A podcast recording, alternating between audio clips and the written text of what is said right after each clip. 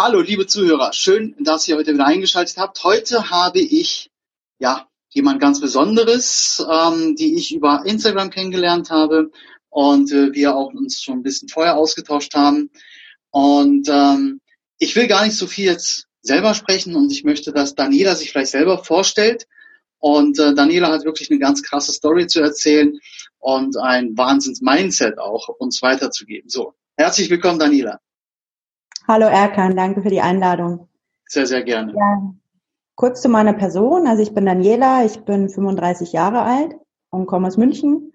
Und im Januar 2013 wurden mir infolge einer heparin-induzierten Thrombozytis ähm, beide Unterschenkel amputiert. Ja, und seitdem laufe ich mit Beinprothesen durchs Leben. Kannst du mir vielleicht ganz oder kannst du uns einmal vielleicht nochmal deinen äh, Instagram-Namen sagen, weil das finde ich cool. Genau, mein Instagram-Name, weil Daniela Meyer ehrlich gesagt ein bisschen langweilig ist, heißt ähm, und so ein Allerweltsname ist. Äh, deswegen heiße ich auf Instagram Carbon Ella. Ja, das hört sich so ein bisschen auch für mich nach ähm, Superheld an, finde ich. Und so ein bisschen ja, Superheld, ja, aber so ein bisschen Superheld, so, so ein bisschen Superheld bist du ja auch, aber da kommen wir gleich auch mal drauf zu sprechen. Vielleicht ganz kurz, die jetzt noch nicht so medizinisch bewandert sind. Ähm, ich weiß ja, das, das hat es mir genau erklärt gehabt, vielleicht nochmal zu der Krankheit zurückzukommen. Ähm, das kann mhm. ja auch jeden treffen, also wie jede Krankheit natürlich auch. Aber so in einfachen Worten erklärt, was war das nochmal genau? Also ich hatte damals eine Venenentzündung und habe deswegen Heparinspritzen bekommen. Also Heparin ist ein ganz gängiges Medikament. Mhm. Ähm, diese Spritzen gibt man sich auch selber. Angesetzt sind sieben Tage. Und bei mir war das damals so, ich habe nach zwei Tagen schon gemerkt, dass ich ähm, ja wie so Kreislaufprobleme hat sich das bei mir erstmal ähm, angefühlt und ähm, war dann damals auch beim Arzt und der hat mich aber auch nach Hause geschickt dann wieder und ähm, die haben das nicht so wirklich für ernst genommen damals. Ich glaube halt einfach, weil die Symptome alles Mögliche hätte sein können und das so eine wirklich sehr, sehr seltene Erkrankung oder Reaktion auf dieses Heparin ist, dass ähm, mit dieser Folgeerkrankung oder was dann passiert hat, keiner gerechnet hat. Mhm. Ähm, ja. Also ähm, ich möchte da ganz kurz mal, du hast was ganz Wichtiges gesagt, ähm, die haben es nicht so ernst genommen. Mhm. Ich finde das, ähm, das hatten wir im Vorgespräch, als wir uns kennengelernt haben, wir auch nochmal drüber gesprochen. Ähm, ich glaube, jeder hat das mal erlebt, der jetzt vielleicht da hier zusehen wird auf YouTube oder auf ähm, ja, einen Podcast hören wird hat es vielleicht selber schon erlebt, dass ihm gesagt wurde, ja, ja, komm, geh mal nach Hause, es ist nur ein Schnupfen. Oder mhm. es ist halt nur, weiß ich nicht, eine Entzündung und dann kriegst du halt, weiß ich nicht, Antibiotika verschrieben, wirst nach Hause geschickt. Wie oft ist das leider auch schon in Deutschland passiert? Ja, also. Definitiv, ja. Ich möchte jetzt nicht Panik machen ja. und äh, nicht äh, Heparin als die, das Teufelsmedikament verschreien. Ja. Wie gesagt, das ist bei mir das ist wirklich eine sehr seltene Reaktion. Also diese HIT-Typ 2. Es gibt zwei äh, Varianten davon. Die HIT-Typ 1 ist eben relativ leicht in den Griff, Griff zu kriegen, sage ich mal. Ja. Und die HIT-Typ 2 ist eben lebensbedrohlich. Ja. Okay. Gut, also wie gesagt, wir verurteilen natürlich keine Medikamente, auch keine Krankenhäuser etc. Das ist nicht unsere Aufgabe. Wir sind keine Juristen, nur das ist ja unser Empfinden. Und äh, wie gesagt, ich hatte ja selber selber damals so was Ähnliches ja. erlebt als Kind. Gut, das habe ich nicht so ganz äh, Jetzt natürlich im Erwachsenenalter nimmt man es vielleicht ganz anders wahr, als wenn man Kind ist. Vielleicht haken wir da nochmal ein. Erwachsenenalter, Stichwort.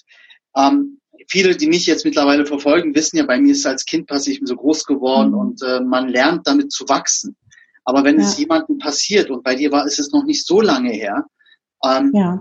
wie geht man als erwachsener Mensch mit einer ganz neuen Situation um? Also das ist ja, das stellt ja alles auf deinen Kopf.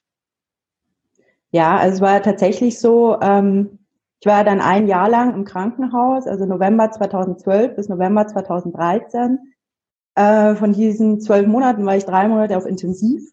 Mhm. Ähm, zu der Zeit, also da habe ich wirklich nur von Tag zu Tag gelebt. Ne? Das war so ein Überlebenskampf, man wusste gar nicht, wie es weitergeht und da habe ich mir noch nicht so die Gedanken gemacht, wie wird meine Zukunft aussehen. Das kam dann wirklich erst um einige später, als ich dann auf Normalstation war, als da mal so im Raum stand, ähm, ich werde auf Reha gehen, ich werde dort laufen lernen mit Prothesen. Und dann fing halt erstmal so das, ähm, ja, das Überlegen an, wie, wie wird das sein mit Beinprothesen, komme ich da allein wieder zurecht? kann ich alles wieder selbstständig machen, ähm, bin ich immer auf Hilfe anderer angewiesen. Und ich hatte halt ähm, bis zu dem Zeitpunkt keinen Kontakt mit Menschen mit körperlicher oder geistiger Behinderung. Ja. Und daher konnte ich das für mich, ich hatte da auch so ein Stereotyp im Kopf, wie das ist mit einer Behinderung. Ich meine, ich bin ja wirklich kerngesund eigentlich eingeliefert geworden damals und mit einer hundertprozentigen Schwerbehinderung entlassen worden. Mhm. Ähm, und hatte da auch so meine ganzen Stereotypen und Vorurteile, die man halt so hat in der Gesellschaft. Wenn man das Glück hat, gesund zu sein, äh, habe ich mich da mehr oder weniger verrückt gemacht, auch eine Zeit lang. Ja. Mhm. Ja, dann die Zeit mit der Reha. Du hast mit der Reha angefangen. Mhm. Ähm, natürlich ähm, stellt man sich, glaube ich, als erwachsener Mensch ja ganz andere Fragen vielleicht als ein Kind äh, es tun würde. Äh, wie geht mein mhm. Leben weiter? Mein Beruf, äh, meine Zukunft, wie sieht's da aus? Ähm, was ging dir in diesen Zeiten so wirklich durch den Kopf? Also hattest du Existenzängste? Ja. Ich hatte wirklich Existenzängste, weil ähm, gar nicht klar war, ob ich wieder in meinen Job zurückkomme, ob ich den wieder so ausüben kann. Also ich habe mhm. zwar einen Bürojob, ja. ähm, aber trotzdem ist der stressig. Ja, und äh, ich arbeite auch wieder 40 Stunden. Also ich bin wirklich wieder Vollzeit in dem Job integriert, eins zu eins, den ich vorher auch gemacht habe. Aber das stand einfach lange gar nicht fest, ob ich das wieder so machen kann, sowohl physisch als auch psychisch. Mhm. Und äh, das konnte mir aber zu dem Zeitpunkt auch keiner sagen und das konnte ich mir selber zu dem Zeitpunkt auch nicht beantworten. Aber ich habe dann gemerkt, als ich auf äh, Reha gekommen bin, und ich war damals in der Klinik für äh, Amputationsmedizin, wo wirklich nur Menschen waren, die in irgendeiner Art und Weise eine Amputation hatten, Arm oder Bein. Mhm. Ähm, und da habe ich mich dann eben mit Leuten austauschen können, die nicht nur akut amputiert waren, sondern die einfach schon viele Jahre mit so einer Behinderung leben und auch mit Beinprothesen leben. Ja. Und das hat mir dann einfach sehr geholfen, okay. äh, zu sehen, okay, das Leben ist noch lebenswert, du kannst reisen. Also Reisen war für mich immer ein großes Thema, ja, ähm, mindestens zwei oder dreimal im Jahr in Urlaub geflogen. Und da hatte ich natürlich auch irgendwie Angst. Ich wollte halt noch viel sehen von der Welt und dachte, okay, wenn ich jetzt da irgendwie weggesperrt bin und ja, natürlich auch kein finanzielles Polster mehr habe, wenn ich nicht mehr mein, meinem Job nachkommen kann, dann werden auch keine großen Reisen mehr drin sein. Mhm. Das sind lauter so Sachen, die einem durch den Kopf gehen, natürlich. Nachdem du jetzt die Reha dann, ja, ich sag mal nochmal neu laufen gelernt hast, also mit deinen neuen mhm. Beinen, mit den, Wirklich, ja, ja. mit den neuen Beinen, ja. ähm, wie waren so die ersten Schritte für dich im, im, im, ich sag mal, in Freiheit, also im normalen Alltag? Mhm. Wie war das für dich? Das war ganz komisch. Für mich, also diese Zeit war, ich war wirklich so weggesperrt. Also ich hatte dann auch noch so ein Krankenhauskeim und war wirklich die ganzen zwölf Monate immer in einem Einzelzimmer. Ja. Und dann musste ich mich erstmal so ein bisschen wieder resozialisieren, ja, da ja. draußen mit dieser Welt klarkommen, ja, wo, also gerade in der Stadt, als ich dann zurückgekommen bin nach München, ja. ähm, mal wieder selber einkaufen gehen. Das eine war super, also auf der einen Seite war super, weil ähm, endlich mal wieder selber entscheiden, was man isst und wann man isst und wo man isst. Ja, das weiß man erstmal wieder zu schätzen, wenn man so das lange. Das ist krass, oder? Hat. Das ist wirklich krass. Ja. Es sind so ja. ähm, im Alltag sind es so ganz gewöhnliche Sachen, was man für für ähm, sag mal normal hält, was mhm. einem dann eventuell irgendwann mal weggenommen wird, diese Normalität. Mhm. Ich glaube, das ist so so krass. Also deswegen Leute, die jetzt gerade hier zuhören oder zusehen, nimm bitte nichts als selbstverständlich. Es ist, kann von heute auf morgen sich von gleich auf jetzt ändern. Oder, Daniela? Das ist, erst wenn man es ja. erlebt hat, versteht man, dass es wirklich möglich ja. ist. Ja. Ich muss sagen, mein Highlight war, ganz kurze Anekdote, als ähm, mich meine Mutter mal für ein Wochenende aus der Reha abgeholt hat. Und dann hat sie mich gesagt, was ich mir wünsche, wo wir hinfahren. Und dann habe ich gesagt, ich möchte gern in den nächsten großen Lebensmittelmarkt. und habe mir einen Einkaufswagen genommen und bin dann, also ich bin so ein bisschen Süßigkeiten-Junkie und bin dann durch die Regale gegangen und habe mir alle Süßigkeiten geholt, äh, die es neu auf dem Markt gab oder die ich einfach schon immer geliebt habe und habe das wirklich genossen, da durch diesen Lebensmittelmarkt zu laufen. Ja. ja.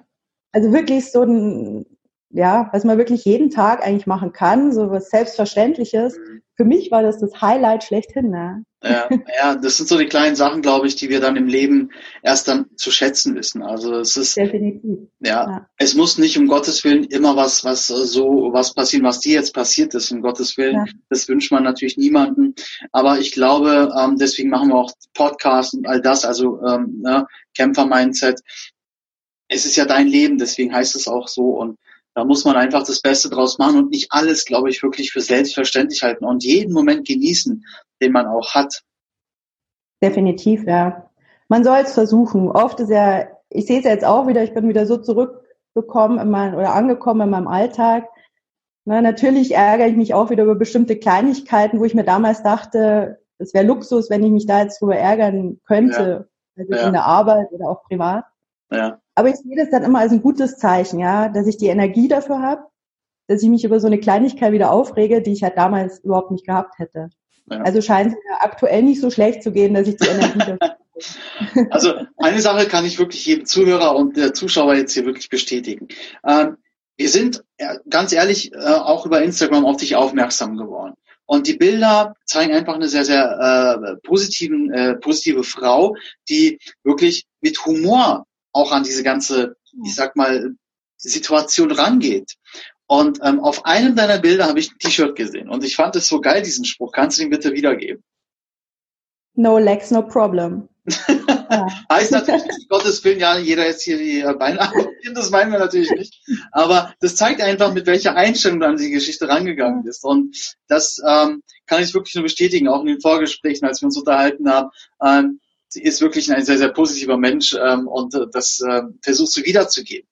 Ähm, bevor wir auf dieses Wiedergeben kommen, weil das ist auch ein ganz, ganz spannendes Projekt, was du ähm, verfolgst bzw. supportest, da kommen wir gleich mhm. zu sprechen. Ähm, ich, mich würde ganz kurz nochmal interessieren, die erste Zeit wieder auf Arbeit, als du zurückgekommen bist. Mhm. Weil ich weiß ja eine Geschichte von dir, da geht es um die Kleidung, ne? ähm, dass du zum Beispiel mhm. Rock anhattest und so eine Geschichte. Ja, ja. Aber vielleicht erzähl du mal bitte das nochmal, was wir mal besprochen haben, weil es ist auch eine ganz, ganz coole Story. Ja. Ähm, ja, als ich natürlich zurück in die Arbeit gekommen bin, die meisten, die mich von früher noch kannten, die wussten dann natürlich, was passiert war. Ähm, beziehungsweise hatte ich meine Chefin damals auch gebeten, dass sie einmal kurz die Leute zusammenruft und sagt, ne, dass ich wieder zurückkomme und auch kurz denen, die es vielleicht noch nicht äh, erfahren hatte, was mir passiert ist. Und ähm, als ich dann wiedergekommen bin, haben mich die Leute wirklich mit offenen Armen aufgenommen und bis heute, also wie gesagt, ich war ähm, 2014 bin ich wieder zurückgekommen in Job, muss kurz überlegen, ja, Mai 2014. Und ähm, da war das nie ein Thema, ja. Also ich bin genauso gleichgestellt wie alle anderen meine Arbeitskollegen auch und liefere da genauso gute Leistung. Und ich hatte aber damals, also meine ersten Prothesen, meine ersten Definitivprothesen, die ähm, hatten eine Silikonkosmetik. Das kann man sich vorstellen, dass das möglichst ein normales Bein nachahmt, mhm. also so Hautfarben. Und ähm, dann hat es auch noch ein bisschen gedauert, bis ich das erste Mal ein Kleid oder einen Rock angezogen habe. Das weiß ich auch noch genau, weil, wie gesagt, ich komme aus München und das war zur Wiesen, also zum Oktoberfest. Und da geht man nun mal als Fan, geht man dann nun mal im Dirndl oder in der Lederhosen. Ja. Und ich wollte unbedingt wieder ein Dirndl anziehen und ich hatte natürlich mein Dirndl von früher noch und das war schon so ein bisschen eingestaubt die letzten zwei, drei Jahre. Und das war so der erste Moment, wo ich mal wieder einen Rock angezogen habe. Ähm, und dann im letzten Sommer hatte ich, ich habe noch mal ein paar Prothesen, meine Badeprothesen, die sind ohne Kosmetik. Also wer mich kennt, der kennt die Bilder. Das sind so schwarze Carbon-Prothesen. Die sehen sehr cool ähm, aus, muss ich sagen. Also ja, das ist Terminator Man. Ja. genau. Halt Mensch, halt Maschine.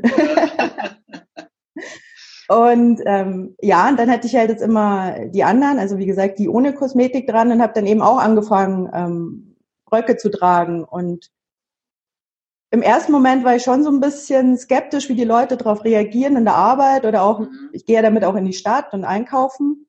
Aber ich muss sagen, ich habe bisher nur positive Resonanz bekommen. Und selbst die Leute, die es bei mir in der Arbeit, weil wir sind eine ziemlich große Firma, da weiß ja nicht jeder alles von jedem, ähm, die das bis dahin nicht wussten, sind dann auf mich zugekommen und waren da auch wirklich super interessiert. Und ich bin da auch offen und ähm, erzähle auch gern meine Geschichte. Ja, weil, weil ich finde es halt einfach total wichtig, dass dieser Austausch stattfindet. Ja. Fühlst du dich heute in der Gesellschaft oder auch in deinem Privatleben, also nachdem das jetzt alles wirklich äh, passiert ist, wie gesagt, ist ja noch nicht so lange her, gab es bis jetzt oder aktuell eine Situation, wo du dich von der Gesellschaft vielleicht ausgeschlossen fühlst oder sagst du, nein, ich bin total vollkommen integriert, obwohl ich ähm, ja das erleben musste? Hm. Also was ich halt merke, ist, äh, ich, so schlimm wie meine Geschichte ist, ich habe halt das Glück mit diesen Beinprothesen, weil die Technologie einfach so weit ist und die Versorgung so gut ist, dass ich wirklich sehr, sehr viel machen kann. Ja. Daher denke ich, habe ich vielleicht einen Vorteil in Anführungszeichen zum Beispiel zu Leuten, die im Rollstuhl sitzen, mhm. ähm, weil die natürlich noch viel mehr auf Barrierefreiheit etc. Äh, in öffentlichen Gebäuden und so weiter angewiesen sind. Aber ich bin natürlich da schon viel sensibler. Ne? Also wenn oder darauf sensibilisiert, wenn eine Rolltreppe nicht geht oder wenn ein Aufzug nicht geht, ist für mich halt einfach auch blöd. Aber ja, ich denke, da wird einfach, müsste einfach noch viel mehr gemacht werden. Also gerade so hm, Barrierefreiheit und man hört zwar immer Inklusion, ich finde das so dieses Modewort, Inklusion ist in aller Munde, aber wirklich umgesetzt, finde ich, ist es halt relativ wenig. Und ich finde auch so an den wichtigen Stellen, da sollten eigentlich auch Leute sitzen, die selbst eine Behinderung haben. Mhm. Und ähm, ich möchte jetzt keine Menschen, die keine Behinderung haben, irgendwie diskriminieren. Ne? Aber ich denke, wenn man einfach selber betroffen ist, dann hat man da viel mehr im Blick für die Dinge. Mhm. Und das wäre aus meiner Sicht einfach auch noch wichtig. Ja. Jetzt kommen wir auf ein Thema zu sprechen. Ähm, ja, du engagierst dich ja auch. So. Und da hatten wir drüber gesprochen und ich habe dir auch im Vorgespräch vorhin ja schon nochmal gesagt gehabt, ich fand es im ersten Moment echt klasse, aber im zweiten Moment, wo ich drüber nachgedacht fand ich es noch geiler. So, ähm, vielleicht erzählst du wirklich mal, was ihr da macht. Ja, es ist ja ein mhm. Verein, glaube ich, es ist ja ein ne, eingetragener ja. Verein. Ähm, erstmal, wie kam es dazu, dass äh, du ähm, das machst oder zu denen gestoßen mhm. bist? Und was macht ihr genau? Ja. Ähm, wie kam es dazu, dass ich mich da engagiere? Also die Geschichte ist, als ich damals im Krankenhaus war, habe ich ja vorher schon mal kurz erzählt, mir ging es in dem Akutkrankenhaus wirklich nicht gut, bevor ich auf Reha gekommen bin. Mhm. Weil ich mir einfach so wahnsinnig viele Gedanken gemacht habe, so viele Fragen hatten, auf die ich keine Antwort hatte. Und ähm, Ärzte, Physiotherapeuten und so weiter, die sagen einem zwar, ne, was alles möglich ist, aber die haben ja ihre gesunden zwei Beine und dann denkt man sich so, naja, redet ihr mal oder ihr redet euch ja leicht. Mhm. Und mir hat es halt einfach da, damals so viel geholfen, wenn jemand zu mir gekommen wäre ins Krankenhaus, der selbst eine Amputation hat. Mhm. Und ähm, als ich dann rausgekommen bin, habe ich mal so gegoogelt und einfach mal geschaut, was es eigentlich so gibt. Das heißt Selbsthilfegruppen oder äh, Parasport und so weiter, weil ich mir dachte, sowas muss es ja in München geben. München ist eine große Stadt. Und ähm, habe da in München ehrlich gesagt relativ wenig gefunden, mhm. aber bin dann auf das Peer-Projekt aufmerksam geworden, was das Unfallkrankenhaus in Berlin ähm, seit 2014 aufgesetzt hat. Und das Peer-Projekt ist im Grunde ähm, und mit der Unterstützung des Bundesverbands für Menschen mit äh, Arm- und Beinamputation ja. ein Beratungsprojekt, in dem Menschen, die selbst von der Amputation betroffen sind, eben in die Krankenhäuser gehen zu Menschen, die vor einer Amputation stehen oder schon eine Amputation hinter sich haben und eben gerne ein Gespräch, ein Beratungsgespräch haben möchten und ähm, sozusagen auf Augenhöhe mit ja. jemandem, der in so einer Situation mal war. Genau, und, das ist die Idee dahinter. Und ähm, da bist du im Münchner Bereich, also so im bayerischen Bereich ähm, auch ähm, dann aktiv, ne? Genau, also bei uns ist es ein bisschen, wir sind mehrere, bei uns in München oder Münchner Umgebung sind wir sechs, sieben Leute, die mhm. eben hier die Krankenhäuser anschreiben. Aber tatsächlich haben wir halt die Erfahrung gemacht, dass es relativ schwierig ist, da einen Fuß in die Tür zu bekommen, weil teilweise die Krankenhäuser uns als Konkurrent sehen. Also wir sind, wir haben weder den Anspruch, irgendwie psychologische Hilfe zu geben, noch sind wir Sozialberater. Wir haben wirklich nur ein offenes Ohr, ja, wirklich von Anwender zu Anwender. Ähm, wir wollen da auch keine Werbung machen, wir wollen keine Sachen verkaufen, wir wollen ja. nicht unsere Orthopädietechniker da zur Produktpräsentation vorbeibringen, ja. Also ich glaube, das sind alles so Vorurteile, was die Krankenhäuser haben gegen unser Projekt. Und falls jemand zuhört und irgendwie einen Kontakt hat äh, in die Münchner Krankenhäuser, wäre ich super dankbar. Also kann sich gerne beim Erkan melden, der wird es bestimmt weiterleiten. Ja, auf jeden Fall. Äh, wir sind da über. Jede, jede Anlaufstelle dankbar. Also wir werden auf jeden Fall in die Show Notes auch die, deine Kontaktdaten reinpacken, auch von dem Projekt ähm, einen Link äh, reinmachen, weil das finde ich auf jeden Fall sehr wichtig, dass man euch dabei irgendwie versucht zu unterstützen. Aber wenn jemand vielleicht eine Frage hat, auch von den Zuhörern, von den Leuten, die jetzt ähm, auch zuhören, wie gesagt, äh, oder zusehen, ja, wenn ihr eine Frage habt diesbezüglich, äh, schickt mir eine Nachricht oder wie gesagt, ich packe auch die Links von der Daniela da rein, dann könnt ihr sie auch direkt kontaktieren. Ähm, ich finde es mal ganz, ganz wichtig, ähm, etwas zurückzugeben. Gerade deswegen, äh, wie gesagt, machen wir auch diese all das, was wir auch halt machen, ähm, dass wir den Menschen etwas zurückgeben, ohne groß was zu erwarten. Und das machst du ja auch. Und wie du schon sagtest, das können halt Menschen wirklich nur, die es selber erlebt haben. So, also ich finde mal so diese, ich will halt wieder auch keinen angreifen, da gibt es auch bestimmt sehr qualifizierte Menschen, aber diese Schreibtischentscheider, nenne ich sie mal, die noch mhm. nie ähm, sein, ihr Büro verlassen haben, nur irgendwelche Analytiken und Statistiken haben. Ähm, das eine oder andere mag auch ganz gut sein, sicherlich. Aber ich glaube, wenn Menschen, die es selber erlebt haben, was heißt, ich glaube, ich bin mir ziemlich sicher, dass das viel effektiver ist ähm, an, an, an, an den Menschen an sich, mhm. als wenn ich irgendwelche ja, Analysen ähm, dann ausprobiere oder Statistiken ja, verfolge. Ja, wie gesagt, alles hat sein Für und, äh, und auch Daseinsberechtigung und all das, aber ich glaube wirklich so, erst wenn ich es erlebt habe, kann ich es auch wirklich äh, hundertprozentig wiedergeben und kann mich da hineinfließen. Und deswegen finde ich das Projekt, was ihr macht, auf jeden Fall klasse und auch vielen Dank dafür, dass du dich da so engagierst.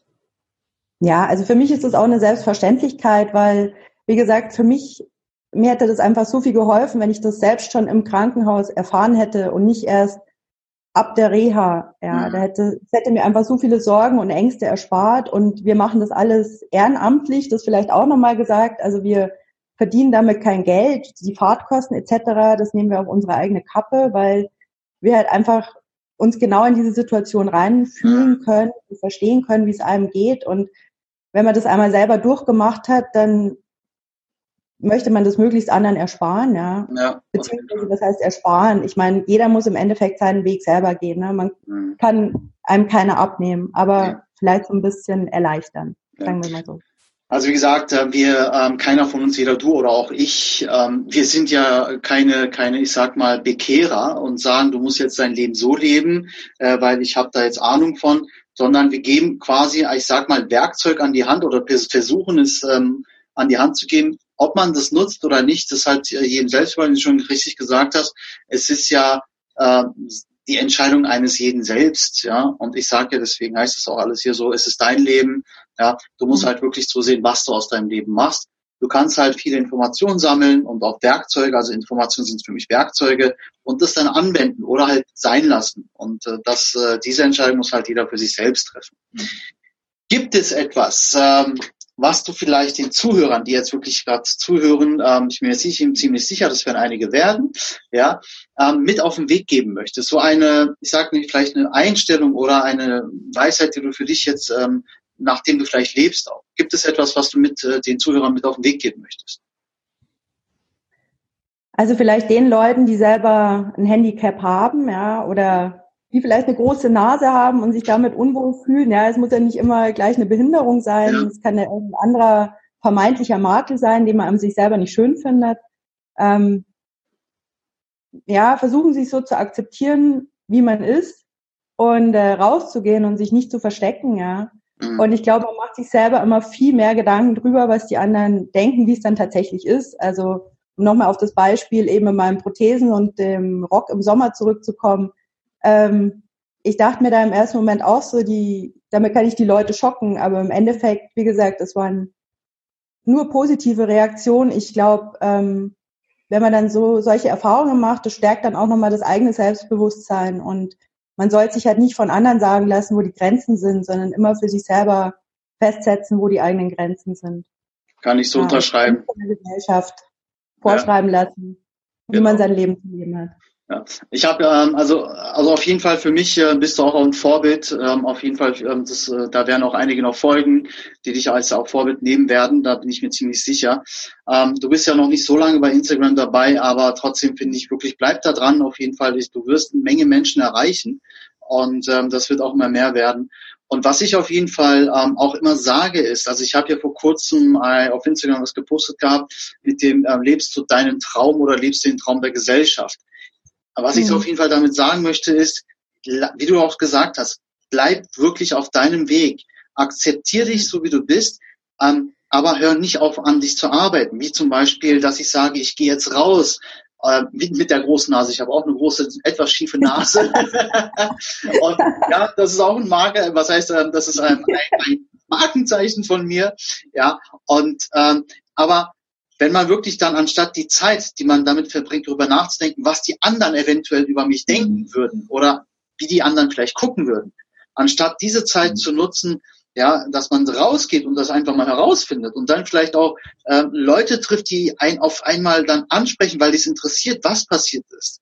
Und genau. dann kann man da viel mehr wieder, also auch Mehrwert anderen geben und auch für sich selbst Mehrwert einfach ähm, erfahren, weil du einfach dein Selbstbewusstsein dadurch auch stark, stärken kannst. Weil du merkst, dass nicht jeder dich anguckt, als wärst du ein Zombie, sondern jeder äh, es, also das ist wirklich, die wenigsten sind so, glaube ich. Ja, das, das stellen wir uns einfach nur mal so vor. Sicherlich gibt's hier und da Leute, die dann vielleicht anders gucken, aber lass sie gucken, mein Gott.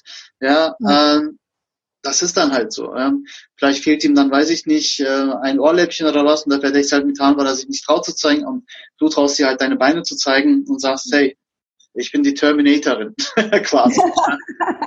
und äh, sehr cool.